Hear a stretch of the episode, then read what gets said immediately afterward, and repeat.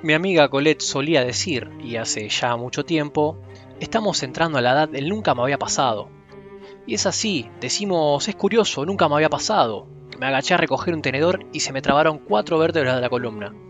Escuchamos, es notable, nunca me había pasado. Mordí un caramelo de limón y un premolar se me partió en ocho pedazos. Es que, así como se habla de un primer mundo y de un tercero sin que nadie conozca a ciencia cierta cuál es el segundo, nosotros hemos pasado de la primera edad a la tercera sin recalar por la segunda, y el cuerpo acusa recibo de tal apresuramiento. El tiempo mismo, incluso, ha tomado una consistencia gelatinosa, plástica, mutante.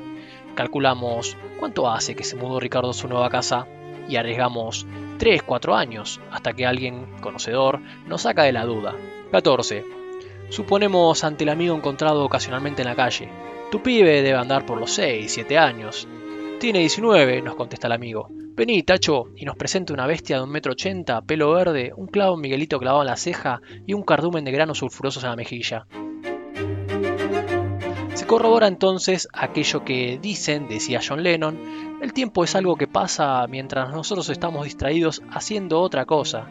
Y suerte que estamos distraídos haciendo otra cosa, mucho peor es aburrirse.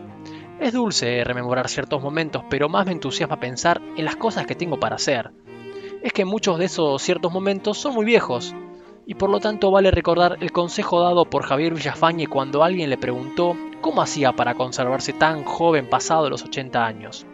No me junto con viejos, respondió el maestro. Yo quiero agregar lo que un día dijo Jean-Louis Barrol, famoso mimo francés.